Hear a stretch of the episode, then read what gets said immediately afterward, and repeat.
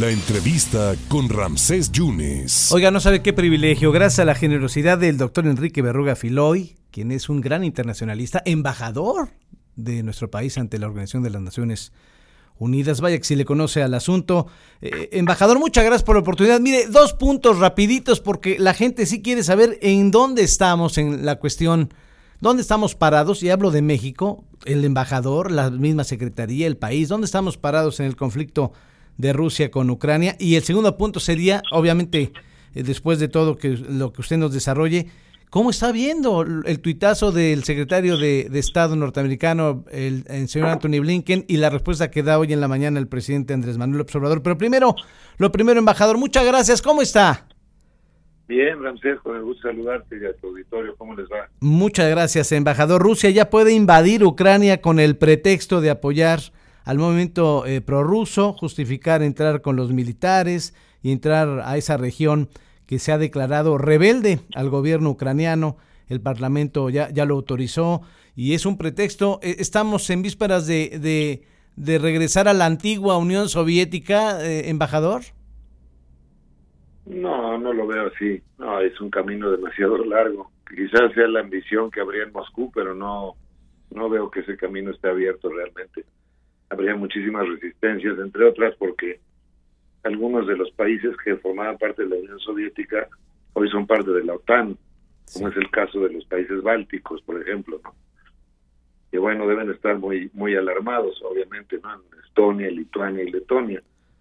Pero no, no lo veo así, este, No lo ve usted así. Eh, obviamente hay un pretexto, la situación está tensa. ¿Cómo está viendo el papel de los embajadores, el, el papel de, de México ante esta situación, eh, embajador Enrique?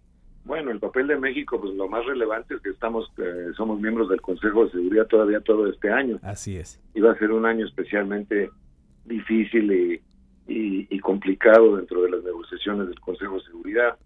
Hasta ahora no ha habido ninguna resolución que se presente para atajar el problema. Eh, en ese momento, pues ya las cosas obviamente se tensarán aún más, sobre todo porque vendría casi seguro una condena la invasión rusa de, esta parte de Ucrania, de manera tal que pues habrá que estar muy muy listos y ver cómo se va configurando las posiciones dentro del Consejo. Yo siento que es tan flagrante lo que ha ocurrido que sería muy difícil que no quedaran eh, aislados los rusos dentro del Consejo de Seguridad, eh, aunque tienen, como todo el mundo sabe, derecho de veto, por lo cual podrían vetar cualquier resolución que, que se pusiera al, frente del Consejo. Entonces, pues ahí va, a haber una parálisis, sin duda, porque no va a pasar nada por el Consejo de Seguridad, no va a haber una resolución y autorizar el uso de la fuerza en contra de Rusia o, para eh, defender esa región de, Ucrania, de manera tal que seguramente se manejará por la diplomacia informal, por la, la diplomacia y la y la y también por la por la parte de las coaliciones bélicas en este caso la OTAN. Entonces por ahí lo veo yo. Sí porque el secretario Blinken y su homólogo Lavrov ya no se van a reunir el tanto el secretario de Estados Unidos como el de Rusia.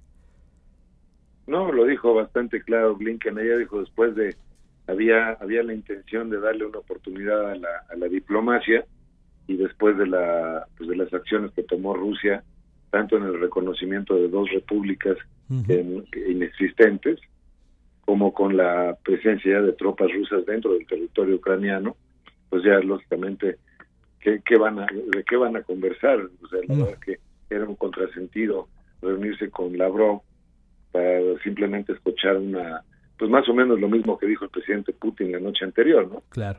había una serie de reivindicaciones históricas y que había población rusa ahí que es el mismo el mismo señuelo que utilizó Hitler al inicio de la, de la Segunda Guerra Mundial cuando dijo que había población alemana en el sur de, la República Checa, los sudetes famosos.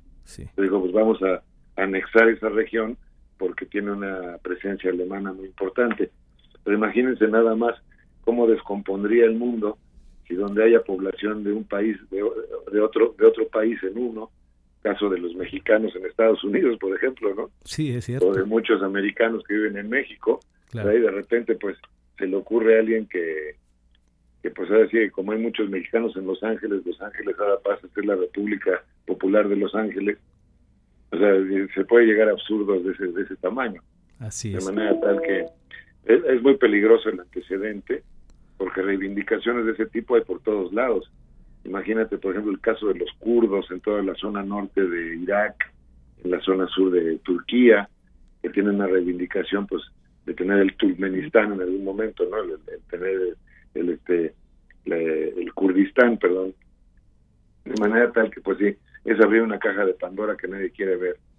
Ahora, las, las opciones en realidad son muy limitadas. Sí, Yo creo que lo que vimos ayer en cuanto a sanciones económicas es más o menos lo más lejos que se puede llegar, porque el siguiente paso que sería una incursión armada.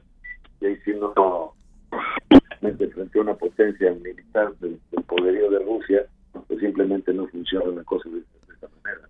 Eh, eh, embajador, y, y- y para, y para cerrar este punto, ¿pudiera haber todavía alguna posibilidad de, de impedir esta invasión de los rusos hacia los ucranianos? Bueno, pues ya se está dando. Yo, yo me, la verdad que a lo mejor soy un poco pesimista, pero tengo la impresión de que va a ocurrir más o menos lo mismo que ocurrió con Crimea. Ajá, Recordarás que en 14. 2014, Sí, pues también precisamente se hizo un referéndum dentro de Crimea diciendo quiénes querían ser rusos y quiénes no querían serlo. Y a partir de eso, de ese referéndum, pues simplemente ocuparon la región y hasta el día de hoy la siguen ocupando. Entonces mi impresión es que va a haber una especie como de paz en donde estas regiones de- del este de, de Ucrania van a caer en manos de todos modos de los rusos. No sé si como repúblicas que reconozca Moscú nada más, muy parecido a lo que hacía Sudáfrica con los batustanes dentro de, ¿se? Tenían varios países dentro de, de lo que es Sudáfrica, pues más, y el único país que los reconocía pues era Sudáfrica mismo. claro.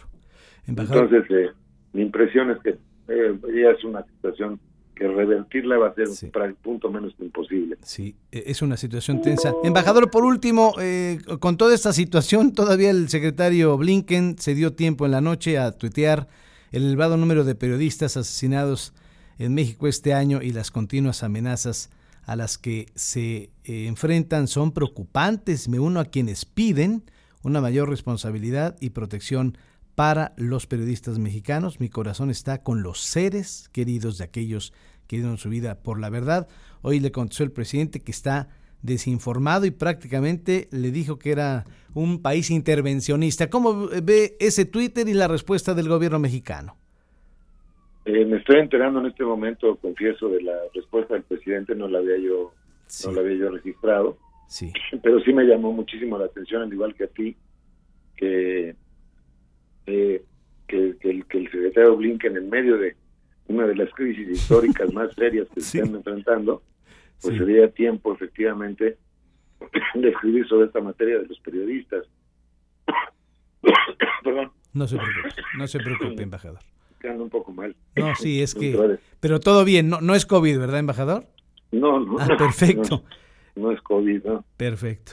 Este, entonces, eh, sí me llamó muchísimo la atención, al igual que a ti, el hecho de que, de que se diera tiempo en medio de esta crisis tan seria, a nivel del secretario de Estado, de plantear el tema de los, de los periodistas en México, de la situación que viven.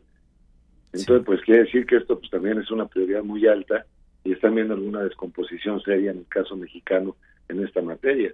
Así es. Entonces, bueno, pues ahí estamos. Sí, me- que sí está, es un, es un dato muy pesado para México y creo que hay que tomar, eh, no, no hay que no hay que desecharlo, desdeñar, digamos, la señal que se nos está llegando desde Washington, porque seguramente muchos gremios eh, internacionales de periodistas pues van a hacer eco de esto o están presionando incluso al gobierno de Estados Unidos para que para que se pronuncie sobre la materia. Pero digo, más allá de eso, la verdad de las cosas es que es un, un tema que tenemos que entrarle de frente en México. No podemos Pues seguir teniendo el número de muertes de periodistas que estamos viviendo. es cierto. Es simplemente inaceptable. Así es.